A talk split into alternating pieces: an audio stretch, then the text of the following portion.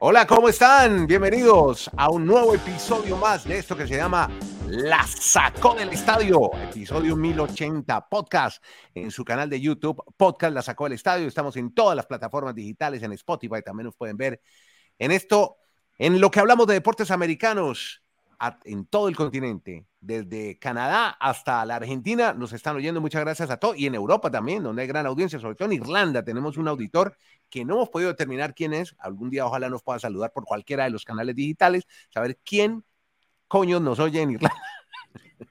El amigo Brian, O'Brien. ¿Quién será el irlandés que nos oye? Siempre aparece una banderita de Irlanda. Bueno, muy bien. Eh, amigos, ¿cómo les va? Bueno, y vamos a empezar hablando de Ronald Acuña con Kenny Garay, que está en Bristol, Connecticut, con su polera de la Universidad de Miami. Lo mismo que Dani Marulanda, que está reportándose del Retiro Colombia, su Andrés Nieto desde Santiago de Chile, sede de los Juegos Panamericanos, 20 de octubre, Juegos Panamericanos.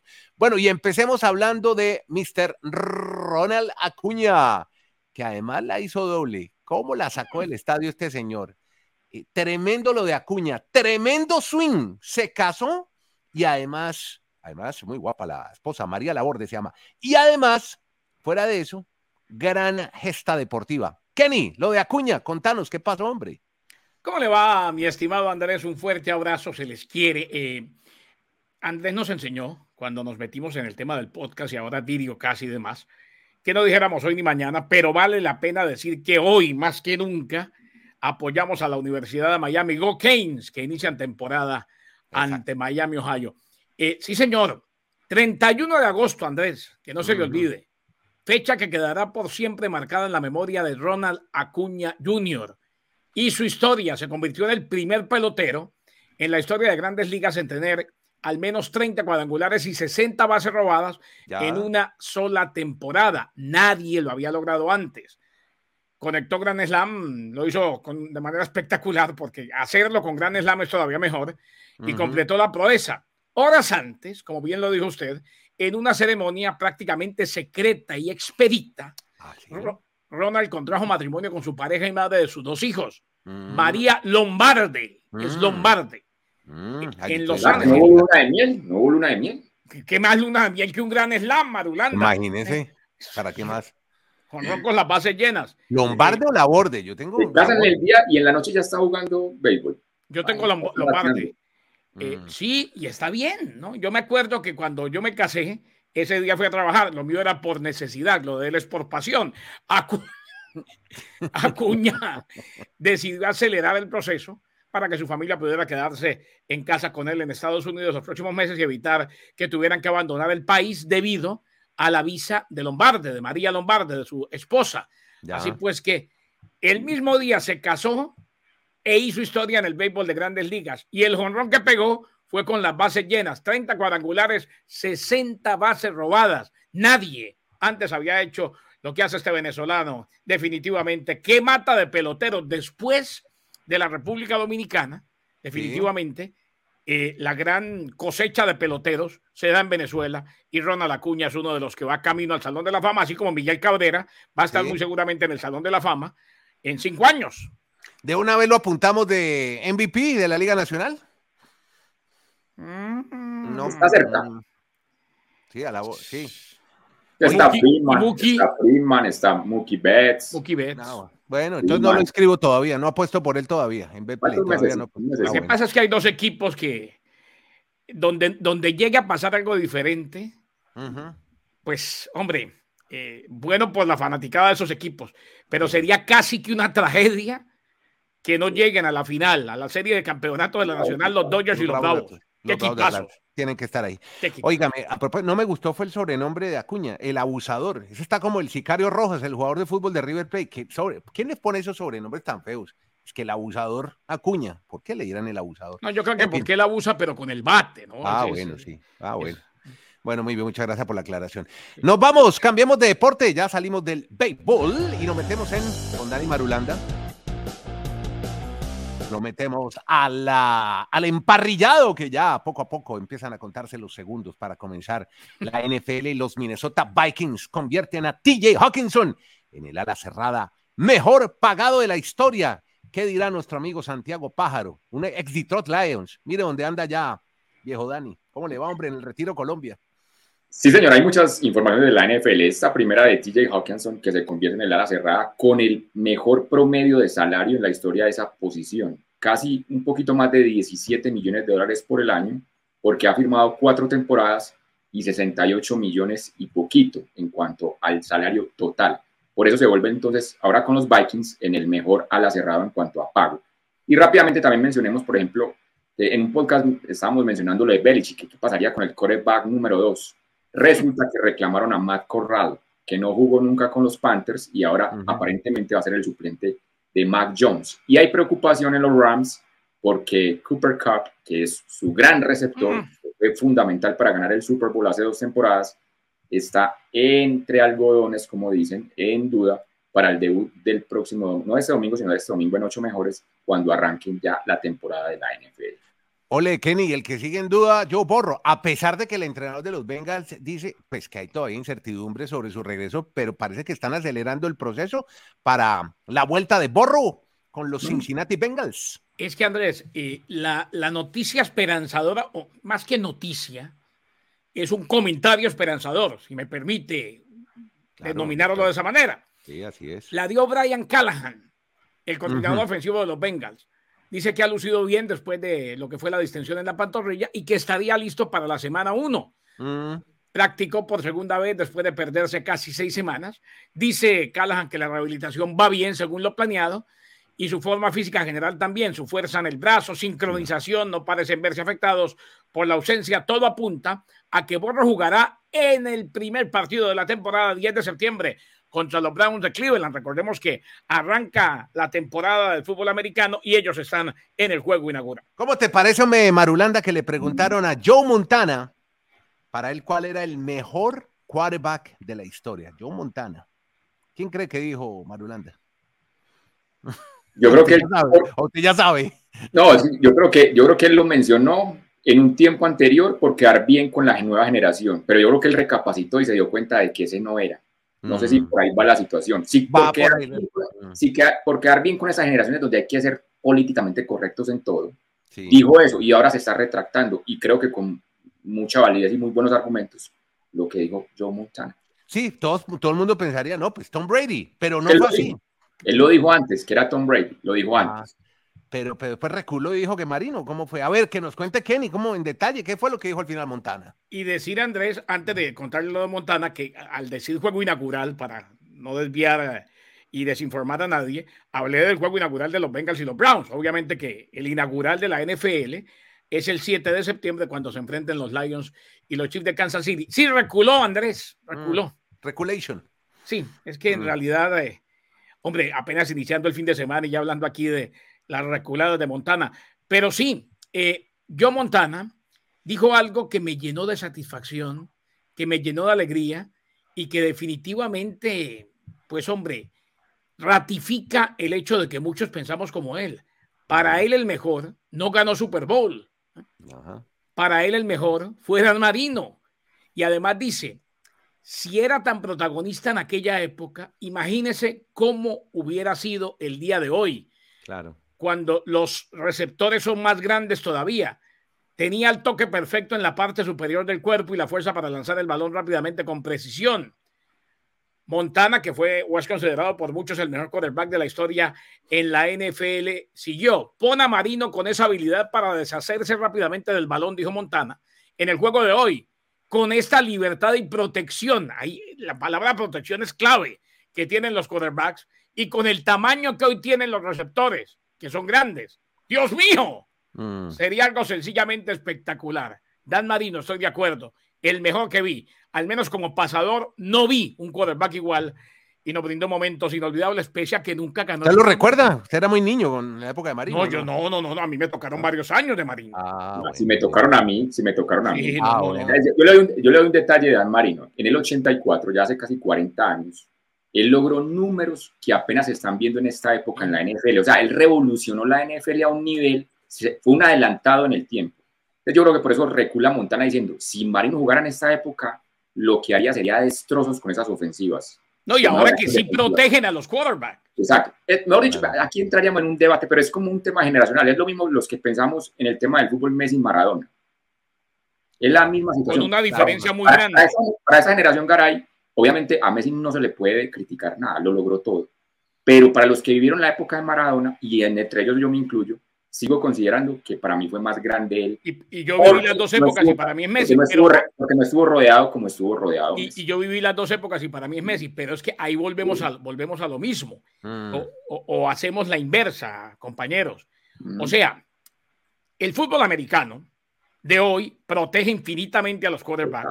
Ya. Y a, Messi también, a Messi también lo protegen hoy totalmente. Venga, venga, Maradona jugaba, pero con una fuerza que no la tenía nadie y tiene receptores más grandes. Mientras que el fútbol de hoy ha sido, sobre todo de los 90 para acá, mucho más rápido, juegan a mil por hora. Pases, pases y pases. Y hacer lo que sea, hacer lo que hace Messi en el fútbol de hoy es más complicado. Eh, decía, decía un, Pero se protegen más, Garay, pero hoy se protegen más a los futbolistas. Un ídolo del fútbol colombiano. no se protegían tanto, Garay uno del, eh, pero a Messi le pegaron bastante también. Pero, pero, no, pero no, no lo comparen en ese sentido con Maradona. Además, nunca ganó la Champions, en fin, pero, pero estuvo rodeado de la polémica. Ya, después, no, no, me alarguen el podcast, por favor. Estuvo rodeado de jugadorazos. Estuvo rodeado de jugadorazos. Bueno, pero ya no. no, me, no, sí, Maradona no tuvo en el Vamos a no Estamos en Marino, estamos en Marino, Montana. Maradona no tuvo en el Napoli, sino a Gareca y Alemão. Pero venga. Ver, jugadores, normales, jugadores normales en la historia de la selección brasileña. No están en el top 10 de la selección brasileña. Normalitos. Eh, normales. Para, para, lo que ha tenido Brasil son normales. Eh, que Nieto ya nos regañó, maestro. Bueno, es, para mí es otro tema de otro podcast. Y es, verdad, Maradona, es verdad, es que Marulanda me, me, me, me toca el no, GRG y, me pica la lengua. Estamos en, en, Montana. se habló muy bien. pero habló muy bien de Patrick Mahomes también. Sí, pero me gusta, me, me, gustó, lo que más me gustó de lo que dijo Montana no es tanto porque esté de acuerdo conmigo, porque al fin y al cabo eh, cada cual tiene su concepto. Lo que más me gustó, y yo creo que en eso sí estamos de acuerdo con Madulanda, es la manera como lo explicó. Él explicó el por qué y fueron argumentos muy válidos. Y que diga alguien que jugó en la época de Marino, que ganó mucho más que Marino y que por muchos es considerado uno de los mejores de la NFL, el mejor que vi fue Marino. Hombre, yo creo que Marino debe estar llorando la emoción. Así es. Bueno, muchachos, mmm, eh, a propósito, ya que mencionaron a Messi, es que no quiero dejar pero de. No dice que no. No, no, no, no, no, es, no, pero a propósito, es que ayer jugó, bueno, jugó el eh, Inter, en estos días jugó con Nashville. ¿Usted contrataría en su equipo un arquero de apellido Pánico? Así se llamaba el arquero de Nashville. Y era Pánico. y es el suplente pero ¿quién le pone ver? Pero que es justo. A, mí, yo no le. Sí, pero trataré un arquero de apellido pánico en mi equipo. Me genera mucho miedo. Y ojo, bueno, este, y este es el suplente, no es el titular. No, no, yo sé, pero no, pero no, es que. Y es, y es este. Y este, en el nombre. Y digamos que este pánico es con doble C, ¿no? Bueno, ay, no, este Garay sí es demasiado técnico, hermano. Perdón, perdón. No, yo quería Es que Marulanda, el culpable, el culpable de cuando, yo, el culpable el culpable de cuando yo me descompongo aquí en Marulanda. Vea cómo me sirvió la victoria de Puerto Rico hoy ante la República Dominicana, Garay. ¿Usted que madrugó a ver el partido en, baloncesto FIBA mundial? Eh, le recuerdo, señor Nieto, que yo a esa hora ya llevo como tres horas despierto y me han tenido que aguantar todos aquí en la casa. Cinco y media, viene el primer chat de, de, Bristol, cinco y media de la mañana. No, y el café. el cafecito. Cuando usted, cuando usted oiga en la casa Garay que ya está sonando el café, fue que Garay se levantó. Y el primer, tranquilo, Garay. Pues. Bueno, ¿cómo vio la victoria de, Puerto Rico? Hombre, un partido que me queda claro y, espero no molestar a nadie y el que se molestó, pues se molestó. Más allá de lo emotivo del final, qué mal nivel, ¿no? ¿Eh? Ah, en general, qué nivel pobre el que se ve estos, en estos partidos. No en todos, pero... Ah, ¿en el Mundial? ¿No, no, en todos, no sé si en todos, pero eh, el primero que veo con dedicación es este. Estamos hablando del clásico del Caribe, o sea, República Dominicana, Puerto Rico es un Brasil-Argentina en el Caribe. Hemos visto muchos enfrentamientos en Serie del Caribe, en Clásico Mundial y demás, pero a este nivel me, dio la impresión de que de, que fallaban demasiado. Los equipos como que entraron en el tren de partido en la segunda mitad. ¿Será que ese bajo nivel del que habla Garay tiene que ver Dani Marulanda con las sorpresas y los palazos que se están dando en el Mundial FIBA? Pues llegó este día Andrés y ya ha sido el de las sorpresas y los palazos como usted acaba de reseñar. Perdió España. ¿Quién pensaría que España después de ese récord invicto perdería con Letonia? Perdió Australia, otro favorito, perdió frente a Eslovenia. Además sumamos que Canadá, que había pues, deslumbrado eliminando a Francia, perdió en esa segunda ronda con Brasil Y pues lo de República Dominicana, por su gran primera fase donde estaba invicto, podemos decir que es una sorpresa haber perdido con Puerto Rico. Entonces, ya ha cambiado mucho el panorama en esta segunda fase, donde esos favoritos están cayendo. En un mundial, yo entiendo lo de Garay, de pronto es que como uno está acostumbrado al nivel de la NBA, y acá hay jugadores NBA, pero combinados con otros muchachos. Pero es que, Dani, esta mañana puse, puse el partido ahí y, tengo en mi casa dos fanáticos de la NBA, mis dos hijos. Eh, sobre todo Felipe, que ve todo, todo el año la NBA. No se engancha con el mundial. No, en el segundo cuarto me dijo Felipe y Sebastián también. El nivel es muy bajito. Se levantaron, ahí me dejaron solo, como un hincha Colo Colo. Bueno, ahí tiene. Nos vamos para Estados Unidos, el abierto de tenis, donde hay buenas noticias para América Latina, donde ahí está bien representado por esta parte del mundo con el chileno Nicolás Jarry, que está haciendo un año tremendo. Número 25 del mundo, gana su juego de segunda ronda, Dani. Pero yo, como soy muy atento con ustedes, le voy a ceder a usted para que nos cuente toda la historia que usted está más cercano a él, usted está feliz con Jarry, con Chile. Yo simplemente le quiero dar ese detalle que a mí sí me ha sorprendido mucho, de pronto no lo habíamos tocado en este US Open. La victoria del chino, de Xishan Sang, es la primera vez en la historia que un chino derrota a un top 5 en un torneo de Grand Slam. Que un chino de la China, porque a, Marcelo Ríos le decían el chino Ríos, ¿se acuerdan? exacto. Entonces, eh, creo que es una les dicen a los niños chinos? Sí, para mí desde el 73 que se tienen pues esos torneos, me pareció interesante ese dato de que sea el primer chino derrotando un top 5 a Casper Rupp. Y ahora sí, lo de Jarry, usted es el... Lo de Jarry, no. Hombre, está jugando bien, buen nivel, claro que dice que se le complicó un poquitico con esta joven promesa americana, Alex Mickelson, y ahora sí viene la dura. Ahora sí viene cuesta arriba porque se viene de Miñao, que es un tenista muy bueno. Así que vamos a ver qué va a pasar en cuarta ronda, pero lo de, lo de Jarry es impresionante. Aquí este país se paraliza. Yo quiero contarles que el tenis es el segundo deporte más popular en Chile, dado a las gestas que han tenido en años anteriores, Fernando González, Nicolás Mazú, en fin, han sido campeones olímpicos y aquí se transmiten los juegos de tenis en radio. el Chino Ríos fue el número uno del mundo. Lo que pasa es que no ganó Gran Slam. Exactamente. Él escogió bien sus torneos en aquella época y después de la final de Miami que le gana a Agassi cuando era el Lipton, sí. el día que arrestaron a Marcelo Sandrina a la salida y me tocó ir a sacarlo, ah, eh, eh, ese día pasó a ser número uno del mundo. ¿A, Sandrino lo arrestaron? Esa no la sí, tenía. porque es que eh, estábamos, yo estaba con el, con el móvil en esa época, eh, los móviles no eran como ahora, estaba con el móvil de Caracol y yo hablando con la gente de, Chile y felices, tienen nuevo número uno del mundo, estaba lleno de chilenos el estadio. Claro. y cuando de pronto veo que se van llevando a Sandrino.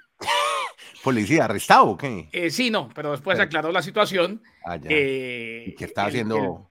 No, no, no, es que el policía no le creyó que él también estaba al aire conmigo en la misma emisora. Ah, y él pensó que estaba haciendo guachafita, Sandrín. y ah, Sandrín le contestó, me imagino que le dijo, ¿qué quiere? Ah, Muy bien. No tenía esa, no, la, sabía que lo, casi restan a nuestro colega Marcelo Sandrín. Bueno, muy bien. Cambiamos de deporte y nos vamos con Dani Marulanda. Dani es un verdadero polideportivo, qué bárbaro, cómo habla de deporte y de Fórmula 1, porque Verstappen va por un récord este fin de semana, el neerlandés. Y en Italia, en el Gran Premio de Italia, Andrés espera que Verstappen sea el primer piloto de la historia con 10 triunfos consecutivos. Mira, sí, maravilloso para él, maravilloso para la escudería Red Bull, pero para los que nos interesan competencias más reñidas, uno dice, uno ver 10 competencias seguidas con el mismo ganador, duro de ver eso, pero bueno, eso va a intentar Verstappen el domingo. Y cerramos con eh, Libertadores y Suramericana, donde la hegemonía es brasileña. De cuatro semifinalistas en ambos torneos, tres son de Brasil. Dani. Y si no fuera por Jamesito que la mandó para la luna. Ah, eh, pero no le eche la culpa. El, arquero tampoco tapó ninguna, el de Sao Paulo, muy mal arquero. No le echen la culpa a James. Jamesito, vea. Jamesito. Bueno, no, hombre. Venga, Andrés, Andrés, lo de, lo de los brasileños no es solo este 2023, es tercer año consecutivo. 2021, 22, 23, metiendo tres de los cuatro semifinalistas de Libertadores. Eso es un detalle muy simple. Presupuesto. Lo que están pagando los equipos brasileños no tienen cómo pagar.